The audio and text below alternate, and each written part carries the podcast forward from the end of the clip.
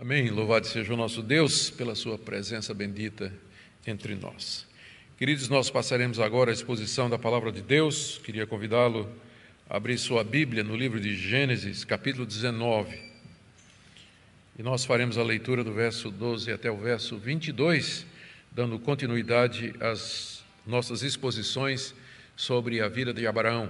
Começamos no capítulo 12, vamos até, se Deus permitir, o capítulo 25. Hoje temos capítulo 19, de 12 a 22. Gênesis 19, de 12 a 22. Então os homens disseram a Ló: Você tem aqui mais alguém dos seus? Genro, filhos, filhas, todos quantos você tem na cidade, faça-os sair daqui agora. Pois vamos destruir este lugar, porque o seu clamor tem aumentado chegando até a presença do Senhor, e o Senhor nos enviou a destruí-lo. Então Ló saiu e foi falar com os seus genros, os que estavam para casar com as suas filhas. Ele disse: Levantem-se e saiam deste lugar, porque o Senhor vai destruir a cidade. Mas eles pensaram que Ló estava brincando. Ao amanhecer, os anjos apressaram Ló, dizendo: Levante-se Pegue a sua mulher e as suas duas filhas que aqui se encontram e saia daqui, para que você não morra quando a cidade for castigada. Como, porém, ele se demorasse, aqueles homens o pegaram pela mão, a ele, a sua mulher, as suas duas filhas, sendo-lhe o Senhor misericordioso, e o tiraram e o puseram fora da cidade. Havendo-os levado para fora, um deles disse: Corra para sair daqui com vida. Não olhe para trás, nem pare em toda a campina. Fuja para o monte, para que você não morra. Mas Ló disse a eles: Assim não, meu senhor. Eis que o teu servo encontrou favor diante dos teus olhos e engrandeceste a tua misericórdia para comigo, salvando minha vida. Mas não posso fugir para o monte, pois receio que a destruição vá me alcançar e eu morra. Eis aqui perto uma cidadezinha para a qual eu posso fugir. Ela é bem pequena Permita que eu fuja para lá. Ela é bem pequena, não é verdade? E nela poderei salvar a minha vida. O anjo respondeu: Quanto a isso, estou de acordo, para não destruir a cidade que você acaba de falar. Vá depressa e refugie-se nela, pois nada posso fazer enquanto você não tiver chegado lá. Por isso a cidade recebeu o nome de Zoar. Até aqui a leitura da palavra de Deus. Oremos mais uma vez. Nosso Deus, pedimos a tua graça diante do texto lido, para que possamos compreender a narrativa bíblica, ver as suas implicações e aplicações para nós hoje.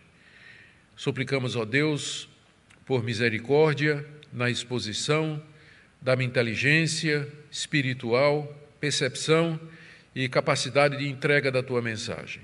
É o que eu te peço, bem como oro pelos demais pastores que estão pregando nessa manhã em nome de Jesus. Amém. Queridos, na mensagem anterior nós vimos a confirmação do pecado de Sodoma e como Deus era justo em ter determinado a sua destruição, bem como a destruição das demais cidades do Vale do Jordão. Dois anjos enviados por Deus foram até Sodoma, se hospedaram na casa de Ló, sobrinho de Abraão. À noite, todos os homens de Sodoma cercaram a casa de Ló e pedem que Ló entregue os seus dois visitantes para que abusassem dele. O que eles queriam era estuprá-los, que era uma prática comum em Sodoma pelos homens daquela cidade. Ló tenta de todo jeito não entregar os seus hóspedes àqueles homens, seguindo a, a etiqueta da hospitalidade oriental, mas sem sucesso. Os homens perdem a paciência e aqueles sodomitas partem para arrombar a casa de Ló e pegar os seus dois visitantes quando eles, que eram anjos enviados de Deus, intervêm ferindo com cegueira aqueles homens, do maior ao menor, de forma que eles não puderam encontrar a porta da casa e finalmente eles se retiram. E os anjos trazem Ló em segurança para dentro da sua casa. Hoje nós veremos como Deus misericordiosamente resgatou Ló e sua família da destruição que ele iria fazer cair sobre aquela cidade, cujo pecado estava comprovado Ló viu acontecer diante de si a depravação e a perversão dos homens daquela cidade. Já vimos no nosso estudo anterior de Gênesis, Gênesis capítulo 1 até capítulo 11, nós vimos como Deus generosamente, graciosamente salvou o seu servo Noé e os seus antes do dilúvio que destruiu o mundo antigo. Gênesis capítulos 6 a 9. Agora nós temos diante de nós um outro episódio do mesmo tipo, em que o Senhor mais uma vez livra os seus servos antes da calamidade. E estes dois episódios, a salvação de Noé durante ou antes do dilúvio e a salvação de Ló antes da destruição de Sodoma e Gomorra, são episódios e tipos, figuras da nossa salvação eterna salvos da condenação desse mundo que está prestes a vir, segundo a vontade e a revelação que Deus nos dá na Sua palavra. Vejamos então o que o texto nos ensina dessa graça que foi dada a Ló de ser resgatado diante da destruição, do castigo que Deus estava trazendo sobre aqueles ímpios. Aqui do verso 12 a 13, os anjos, depois de terem salvo Ló daqueles sodomitas, eles anunciam a destruição que está pendendo sobre a cidade de Sodoma, versos 12 e 13. Eles perguntam a Ló se eles não têm mais, se ele não tem gente ali na cidade, genros, filhos, filhas, que eh, deveriam sair com Ló para não incorrer na destruição que deveria vir. Verso 12: Os homens disseram a Ló: Você não tem mais alguém aqui dos seus? faça-o sair. A misericórdia de Deus se estendia não somente a Ló, mas também a todos os seus familiares. Ah, Deus estava querendo mostrar a Ló que estava disposto a salvar todos os que fossem relacionados com ele e, com isso, tranquilizando Ló com relação à sua própria salvação. A orientação que os anjos dão, a orientação que os anjos dão a Ló é que saiam da cidade imediatamente. E a razão está aí no verso 13. Os anjos dizem assim: Vamos destruir esse lugar, porque o seu clamor tem aumentado e chegado, chegando até a presença do Senhor, e o Senhor nos enviou a destruí-lo. Durante muito tempo, Deus vinha escutando o clamor dos pecadores das cidades do Jordão. Quando a gente fala do clamor, não é que esses pecadores estavam clamando a Deus, mas que o pecado deles clamava aos céus. O pecado deles chegava até Deus e pedia vingança e pedia justiça, por assim dizer. A fama da cidade era conhecida, nós já lemos no capítulo 13, verso 13, a seguinte declaração: Os moradores de Sodoma eram maus e grandes pecadores contra o Senhor a violência deles, a imoralidade deles e todo tipo de perversão sexual que eles praticavam, especialmente esse estupro coletivo de homens, vinha subindo aos céus, clamando a Deus já durante algum tempo. E nos últimos dias, esse clamor havia engrossado diante de Deus. O pecado estava se tornando intolerável, insuportável, por assim dizer, a medida do pecado daqueles homens estava se enchendo e finalmente chegou o momento em que o cálice da ira de Deus haveria de transbordar. Os anjos, com isso, desejam imprimir na mente de Ló quão detestável era o pecado daquelas cidades diante de Deus e quão justo era Deus em destruí-los. Portanto, eles deveriam sair imediatamente para que não morressem juntamente com os moradores da cidade, uma vez que Deus estava disposto a destruí-las por toda a perversão, por toda a iniquidade deles. A paciência de Deus tem um limite. Deus aguenta, Deus suporta, Deus tolera até um ponto, porque na sua misericórdia ele estende a sua graça do evangelho à humanidade caída. Mas chega um momento em que o cálice da ira de Deus transborda, e esse momento havia chegado para Sodoma, Gomorra e demais cidades do vale do Rio Jordão. E Deus então se prepara para dar-lhes o castigo merecido, mas antes disso, ele quer resgatar o seu servo, uma figura, como nós já dissemos, da salvação eterna em Cristo Jesus. Mas por incrível que pareça, Ló parece não perceber a gravidade da situação e ele se demora. Nós lemos aí do verso 14 e 17 a hesitação de Ló e a misericórdia de Deus para com ele.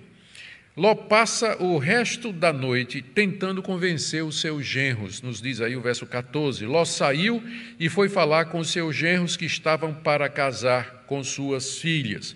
Ele saiu de casa depois que a multidão se dispersou, depois que a multidão ficou cega, não encontrou mais a casa, se dispersaram, seguro se sentindo, Ló sai de casa e vai até a casa dos noivos de suas filhas, dois moradores de Sodoma que haviam se comprometido em casar com as suas filhas.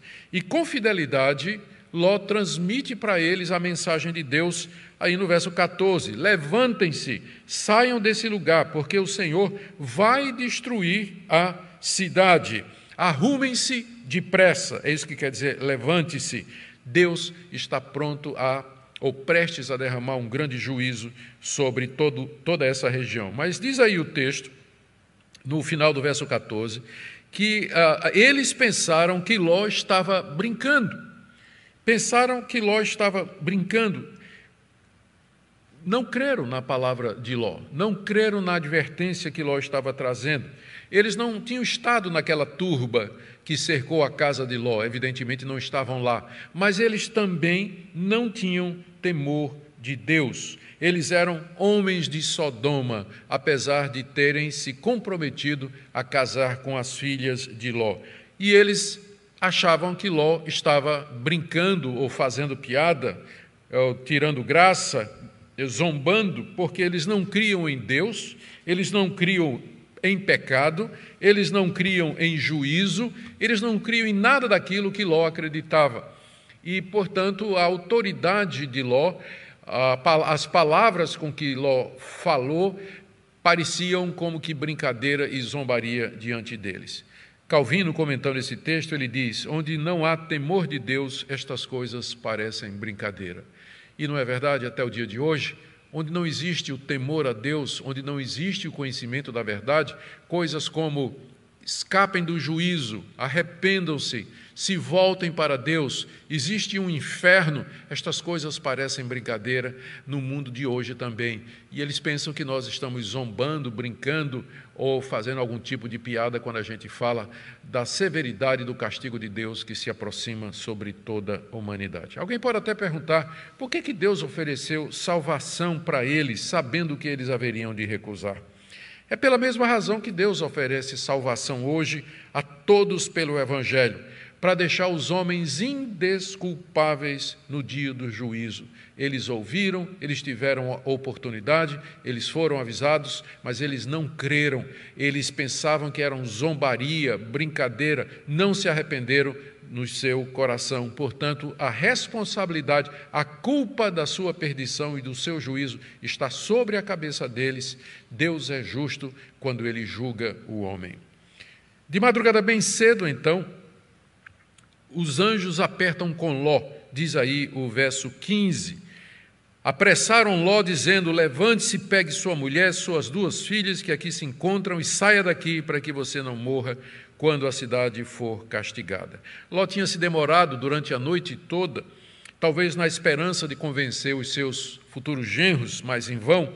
Talvez ele estivesse, muito provavelmente, relutando em seu coração em sair da cidade, porque tudo que ele tinha estava ali na cidade.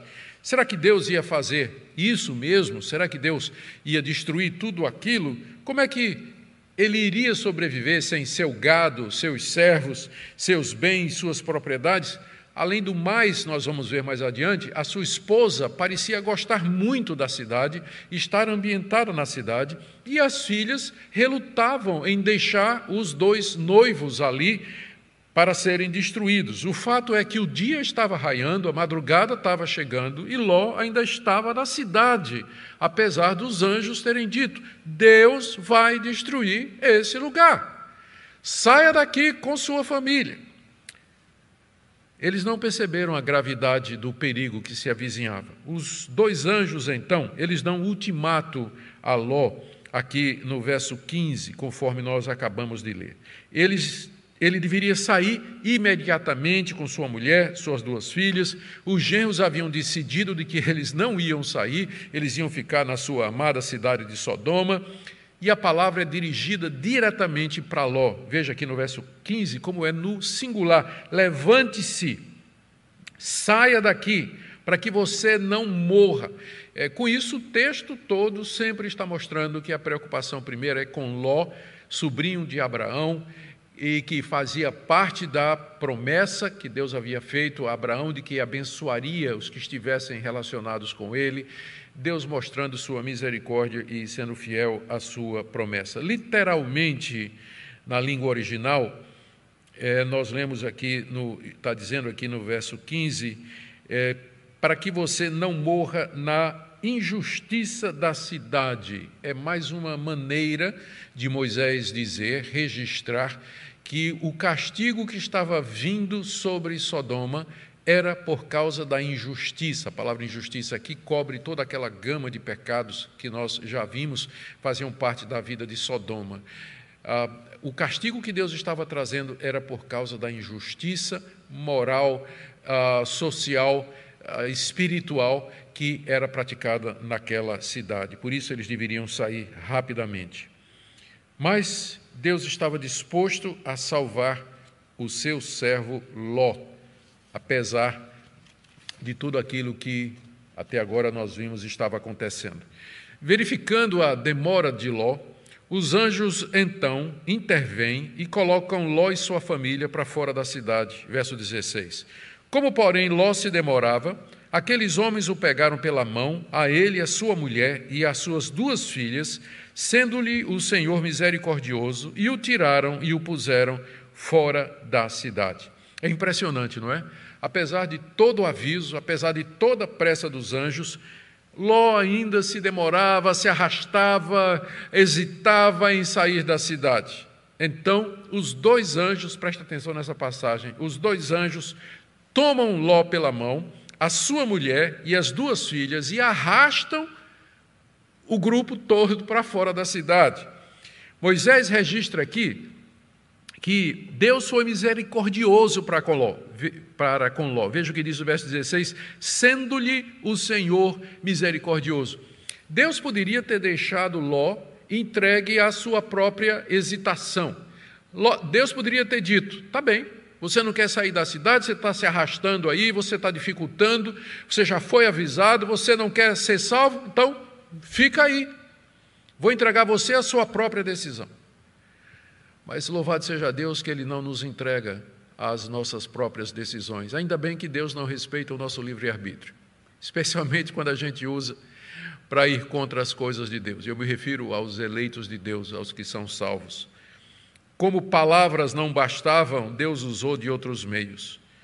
Veja, por um lado, ele deixou aqueles dois noivos entregues à vontade deles. Eles não queriam sair. E Deus não, não fez nada. Deixou que eles sofressem as consequências da sua decisão. Mas ele não entregou Ló e sua família à hesitação, vacilação e indolência que eles estavam mostrando. Nós podemos dizer aqui que Ló foi salvo quase que contra a sua própria vontade. Não é isso? Não é a mesma coisa conosco? Fomos salvos apesar de nós. Se dependesse da nossa vontade, nunca teríamos nos arrependido, nunca teríamos reconhecido o nosso pecado, nunca teríamos corrido para Cristo como nosso refúgio, nunca teríamos descansado a nossa alma na obra completa, perfeita de Cristo Jesus.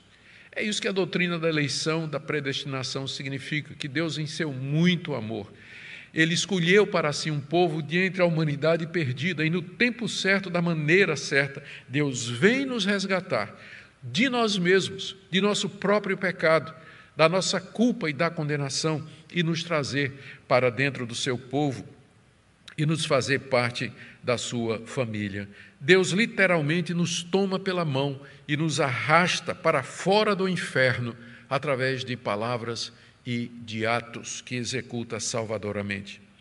Depois que os anjos arrancaram Ló sua mulher e duas filhas da cidade, eles dão agora, um deles, um desses anjos, dá instrução a Ló sobre como proceder a partir dali para salvar sua vida e da sua família. Verso 17: Corra para sair daqui com vida, não olhe para trás, nem pare em toda a campina, fuja para o monte para que você não morra. São quatro orientações. Primeira, corra para longe daqui. Os anjos já tinham tirado Ló da cidade, agora dizem: corra para longe daqui para escapar com vida. Segundo, não olhe para trás para ver o que vai acontecer na cidade, não dê nenhuma demonstração de tristeza, saudade e apego, porque a ira de Deus está se derramando sobre essa cidade e você não devia ter outro sentimento Fuja, nem olhe para trás como quem diz assim: ai que saudade, ai que dó, ai que pena. Não, o castigo é justo, é a justiça de Deus. Eles merecem isso que vai acontecer sobre eles.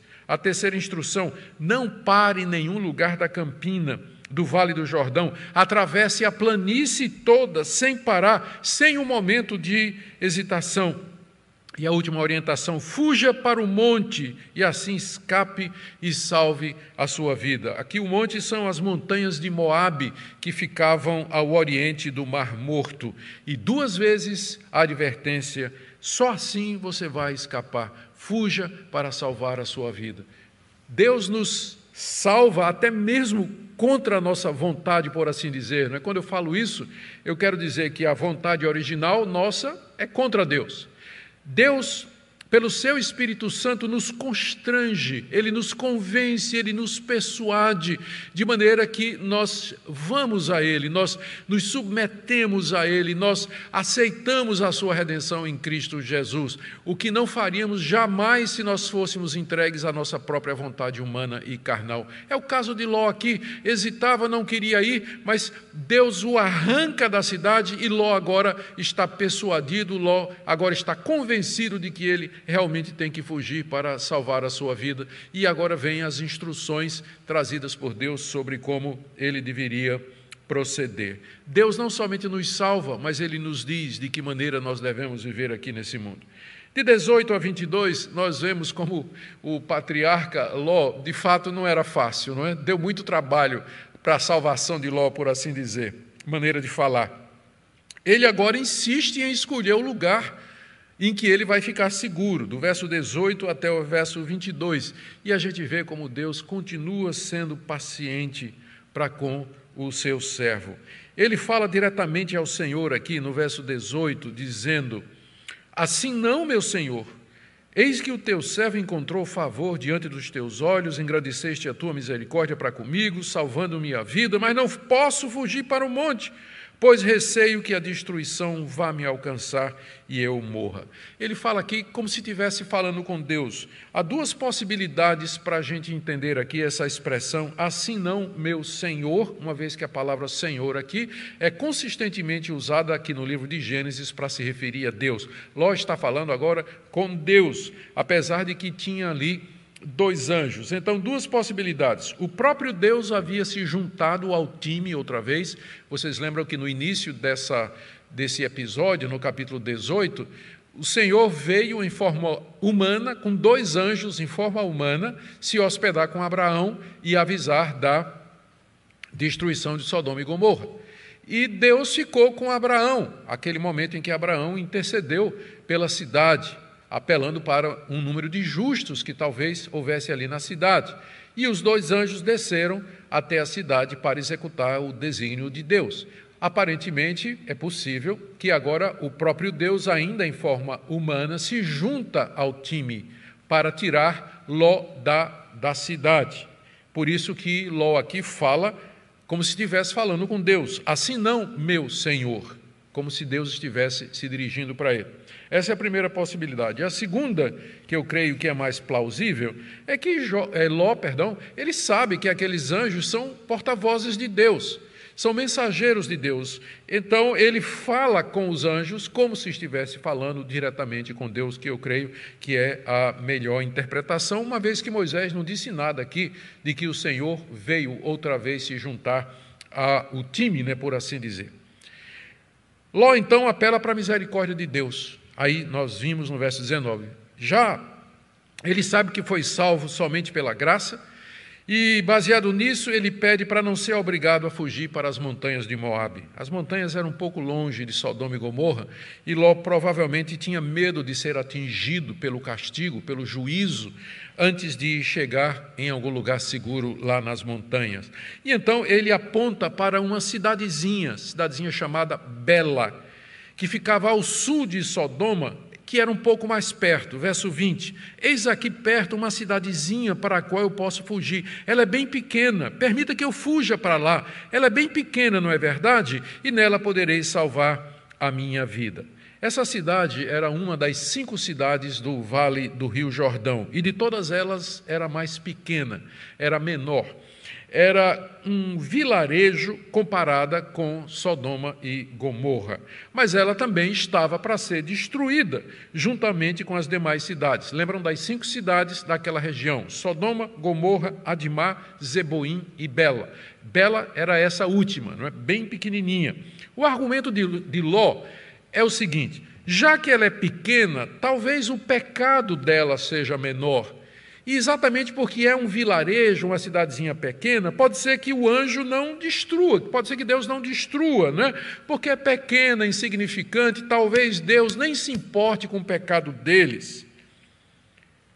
Você vê que Ló estava mais preocupado com a sua sobrevivência do que com a justiça de Deus, porque para Deus não faz diferença uma cidade do tamanho de Sodoma ou uma cidade do tamanho de Bela. Pecado é pecado, sempre é pecado, sempre clama aos céus, sempre provoca a ira de Deus, fere a sua santidade e traz o desgosto divino. Ao contrário de Abraão, quando Abraão pediu para Deus poupar a cidade, Abraão não argumentou do tipo assim, não, mas é pouca coisa, não leva em consideração, como Ló estava fazendo. Não, o argumento de Abraão foi: e se tiver gente justa na cidade, o senhor vai destruir a cidade? Esse foi o argumento que Deus usou, que Abraão usou para com Deus, baseado na justiça. Mas agora Ló está preocupado apenas na sua sobrevivência, não está levando em conta a justiça de Deus. Que contraste entre os dois. Mas aqui, o que nos surpreende é que Deus aceitou o argumento de Ló. Espantosamente, verso 21, o anjo concorda com o pedido de Ló. O anjo respondeu: Quanto a isso, estou de acordo para não destruir a cidade de que você acaba de falar.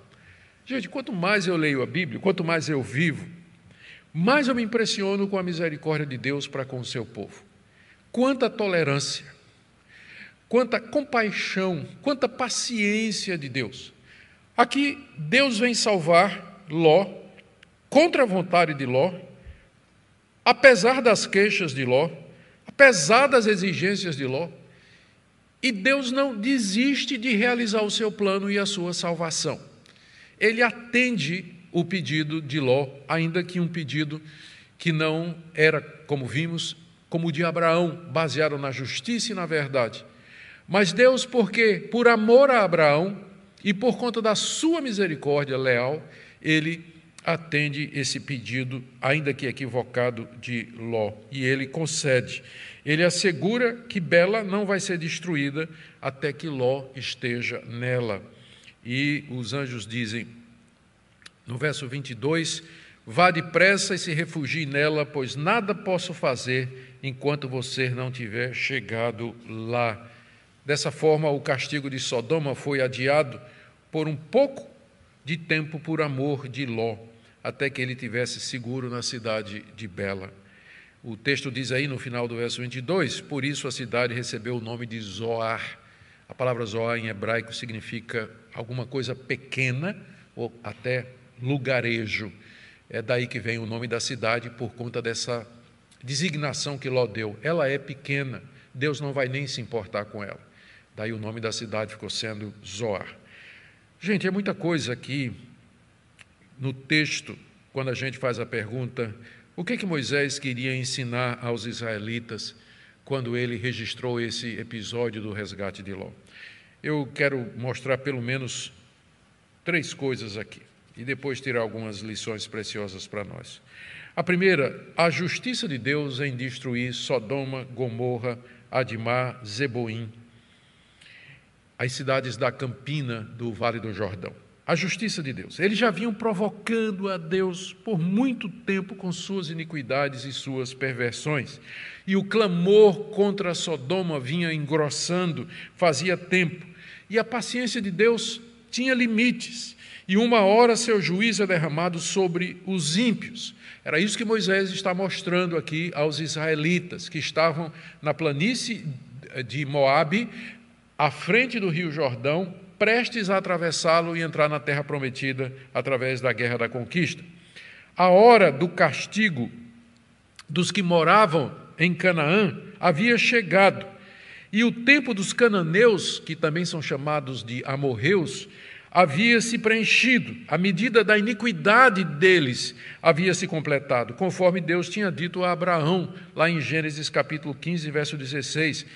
Na quarta geração, cerca de 400 anos a partir daqui, os teus descendentes, Abraão, voltarão para esta terra, porque a medida da iniquidade dos amorreus ainda não se encheu.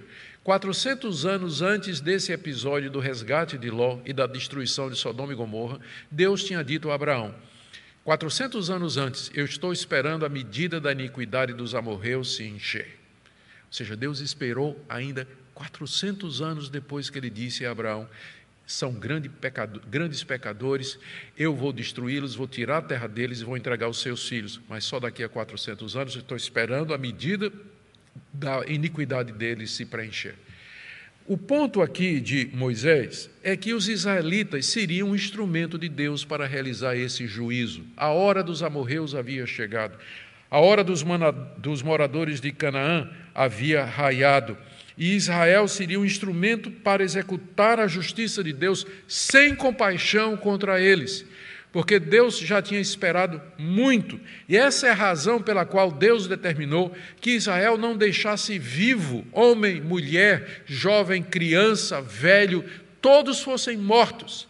Pessoas que não têm uma visão da história bíblica e que não, não seguem, não compreendem, não leem a Bíblia como ela deveria ser lida, elas ficam sempre perguntando por que, que Deus mandou matar as crianças, por que, que mandou que os israelitas, na guerra da conquista, quando fossem é, destruir, tomar a terra dos amorreus, dos perezeus, dos cananeus, matassem inclusive as crianças, por que tudo isso? Que absurdo! É, de fato, isso pode nos parecer, mas quando você olha da perspectiva bíblica, havia chegado o momento do juízo de Deus sobre aqueles povos que queimavam seus filhos no fogo, que praticavam imoralidade, estupro coletivo, perversão sexual, violência, abuso e opressão. Chegou a hora de Deus dar-lhes uh, o juízo merecido por todos os seus atos e por todos os seus pecados. Israel seria um instrumento de Deus para fazer isso, portanto, eles não deveriam poupar ninguém. Esse é um ponto que é ensinado eh, em Gênesis, Êxodo, Levítico, Número, Deuteronômio, Moisés o tempo todo dizendo: não façam aliança com esse povo, mas cumpram o que Deus disse de destruí-los completamente. Segunda coisa que Moisés quer ensinar aqui é sobre a misericórdia de Deus. Misericórdia de Deus para com seu povo. Deus mandou dois anjos para salvar Ló da destruição da cidade.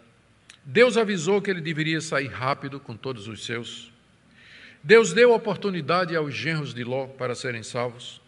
Quando palavras não bastaram, Deus arrastou Ló e sua família para fora da cidade. Deus aceitou o pedido de Ló de se refugiar no vilarejo de Zoar e não nas montanhas de Moabe.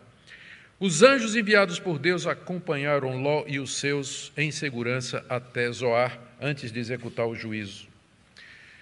Quanta misericórdia, quanta paciência da parte de Deus para com o seu povo. Os israelitas eram os descendentes de Abraão. Está aqui o ponto de Moisés.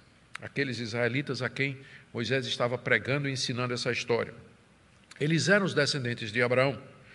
E da mesma forma que Deus foi misericordioso com Ló, que era da família de Abraão, Deus seria misericordioso com eles, os israelitas que eram descendentes de Abraão. Portanto, sem demora, eles deveriam atravessar o Rio Jordão e conquistar a terra, sabendo da misericórdia de Deus, da compaixão de Deus, que Deus estaria com eles o tempo todo. Terceiro ponto que eu entendo Moisés quer ensinar aqui é a respeito do ministério dos anjos como servos de Deus. Nós já vimos aqui em Gênesis indicações da existência dos anjos que foram criados bem antes dos homens. Mas é aqui que eles aparecem claramente pela primeira vez no relato bíblico. Deus enviou os anjos, dois deles, com dois objetivos. Por um lado, salvar o seu povo eleito, Ló e sua família, e por outro, destruir os ímpios. Basicamente, é esse o papel dos anjos até o dia de hoje: ajudar, ministrar, socorrer o povo de Deus e trazer o juízo de Deus de maneira que gente, invisível, que a gente não percebe, mas os anjos continuam executando as ordens de Deus para trazer juízo, trazer castigos e males temporais contra os ímpios. Qual o ponto aqui de Moisés? Os israelitas não estariam sós na batalha da conquista. Deus haveria de mandar os seus anjos, assim como ele mandou os anjos para proteger Ló e punir os cananeus há tanto tempo atrás, 400 anos atrás, ele mandaria as suas legiões celestiais para ajudar Israel na batalha a tomar aquela terra como Deus havia prometido. E de fato isso aconteceu no livro de Josué, que narra a conquista da terra, capítulo 5, do verso 13 a 15.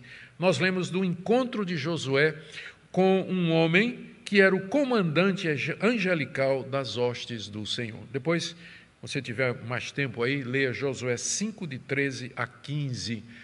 O comandante, o anjo que era comandante das legiões celestiais, tinha vindo para a batalha e se encontra com Josué para segurá-lo da sua participação em tudo aquilo. Mas perguntando agora, por último, o que é que isso tudo tem a ver conosco hoje? Eu sei que algumas lições eh, já foram eh, tiradas e elas são autoevidentes, mas deixe-me aqui tornar explícito algum um ponto.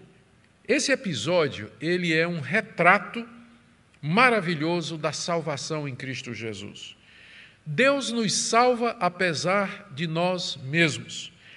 A paciência de Deus para com os seus continua sendo abundante e indescritível.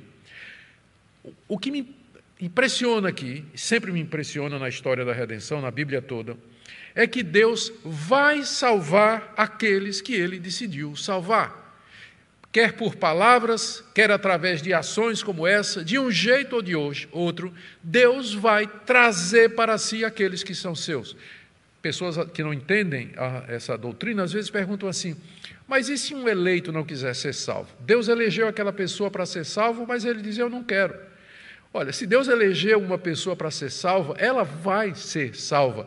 Deus vai salvá-lo, Deus vai trazê-lo ao arrependimento, Deus vai trazê-lo à fé em Cristo Jesus, Deus vai trazê-lo ao quebrantamento, à compreensão do Evangelho. Deus salvará todos aqueles que ele elegeu, nenhum só se perderá. E é nisso que a nossa certeza da salvação também se baseia, que aquele que começou a boa obra, ele vai terminá-la. Ele vai terminá-la. Deus veio tirar Ló da cidade e ele tirou mesmo contra a vontade de Ló. E aos outros, Deus vai entregar a sua própria decisão. A pior coisa que Deus pode dizer ao pecador é: seja feita a tua vontade. Ai daqueles a quem Deus entrega a sua vontade, porque eles não podem querer o bem por conta do pecado da sua natureza, eles não vão querer a Deus, eles vão querer pecados e pecados que vão acumulando a sua culpa e trazendo sobre si cada vez mais a ira de Deus. Esse episódio também é uma figura da inabilidade humana de se salvar, concordam? Apesar dos avisos, das demonstrações e de ter visto a iniquidade da cidade, Ló reluta, Ló demora, Ló hesita. Nem sempre os crentes percebem a gravidade do perigo que se aproximam e eles relutam em abandonar práticas, companhias, amizades, negócios e lugares errados nós somos preguiçosos e procrastinadores, adiamos a decisão certa, ficamos cocheando entre dois pensamentos de maneira indolente. Como disse Jesus, o espírito está pronto, mas a carne é fraca. Nós somos como Ló, não é verdade? A gente sabe o que é que tem que fazer, mas a gente fica arrastando os pés, a gente fica se demorando, a gente fica achando desculpas, fica adiando o momento de tomar a decisão certa, de fazer a escolha certa, de romper com o pecado. Esse episódio, ele também fala da misericórdia de Deus na nossa salvação, em nos tomar pela mão e literalmente nos arrastar para fora do inferno. E não somente isso, mas garantir que chegaremos até a segurança final. Ele sempre nos acompanha pela planície, como acompanhou Ló e os seus até o refúgio na cidade de Zoar. E por último, queridos, esse texto nos fala da necessidade absoluta da obra redentora de Cristo Jesus. Nós não temos como nos salvar da nossa culpa, da escravidão do pecado, do mundo e do diabo. Nós somos como Ló, presos em Sodoma, sabendo dos riscos, sabendo do perigo, mas não consegue se livrar por si mesmo. Deus tem que vir e arrancá-lo de lá, puxando pela mão. Palavras não foram suficientes. Precisamos de um redentor. Nós não podemos salvar a nós mesmos. Por isso que o evangelho é a mensagem apropriada e adequada para pessoas como vocês e como eu. Nós somos pecadores impotentes para nos salvar a nós mesmos. Somente no evangelho nós encontramos o poder de Deus para salvar todo aquele que crê. Era preciso que o Filho de Deus suportasse e carregasse nossos pecados na cruz e por causa dele Deus nos salva, Deus nos livra e Deus nos segura e sustenta até o fim. Que evangelho maravilhoso pregado aqui nesse episódio do resgate de Ló e da sua família. Abraça esse evangelho, creia de todo o coração. Você que já foi salvo pela graça de Deus, louve a Deus porque Ele lhe tomou pela mão e lhe arrancou do inferno, literalmente. Tire esse dia de adoração e de regozijo por tão grande redenção que o nosso Deus nos concede. Vamos orar.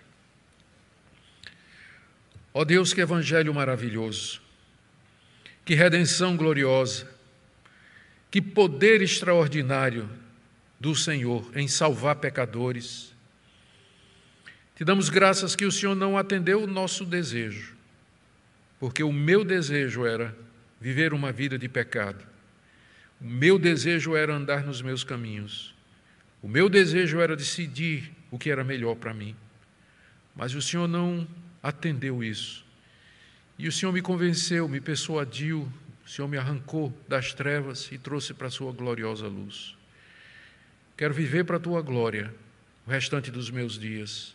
E eu sei que esse é o desejo também de todo aquele que verdadeiramente te conheceu. Oramos, nosso Deus, pelos que relutam, pelos crentes que, como Ló, estão ali presos nas armadilhas do pecado e do mundo e não conseguem sair. Toma-os pela mão, liberta-os também. É o que nós pedimos em nome do Senhor Jesus. Amém.